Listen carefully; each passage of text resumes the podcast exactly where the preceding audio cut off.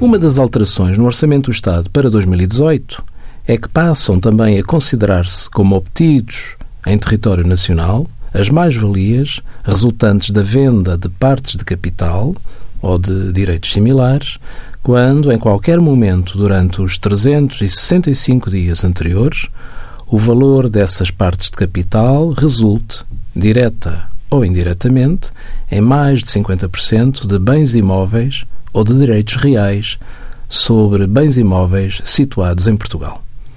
Exceptuam-se os bens imóveis afetos a uma atividade de natureza agrícola, industrial ou comercial que não consista na compra e venda de bens imóveis.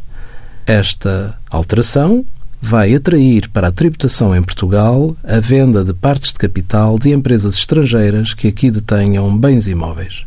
Envie as suas dúvidas para conselhofiscal.tsf.occ.pt.